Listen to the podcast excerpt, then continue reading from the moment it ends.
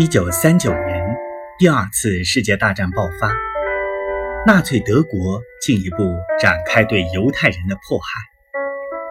彼时，由于经济危机和战争威胁，欧美各国都严格限制移民入境。危难之际，仅有包括中国在内的少数国家向犹太人伸出了援手。上海。作为当时世界上唯一不需要入境签证和财产担保的城市，涌进大量犹太难民。我记得爸爸是为一家电话公司工作，妈妈开着一间小服装店。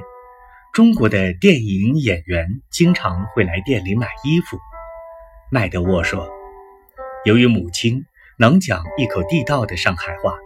许多打电话来店里的中国人都听不出她是一位杨太太。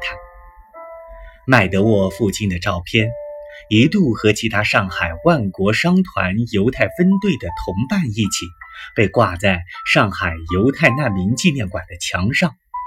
这是一支准军事化的武装自卫队伍，当年曾一起为虹口的犹太难民服务。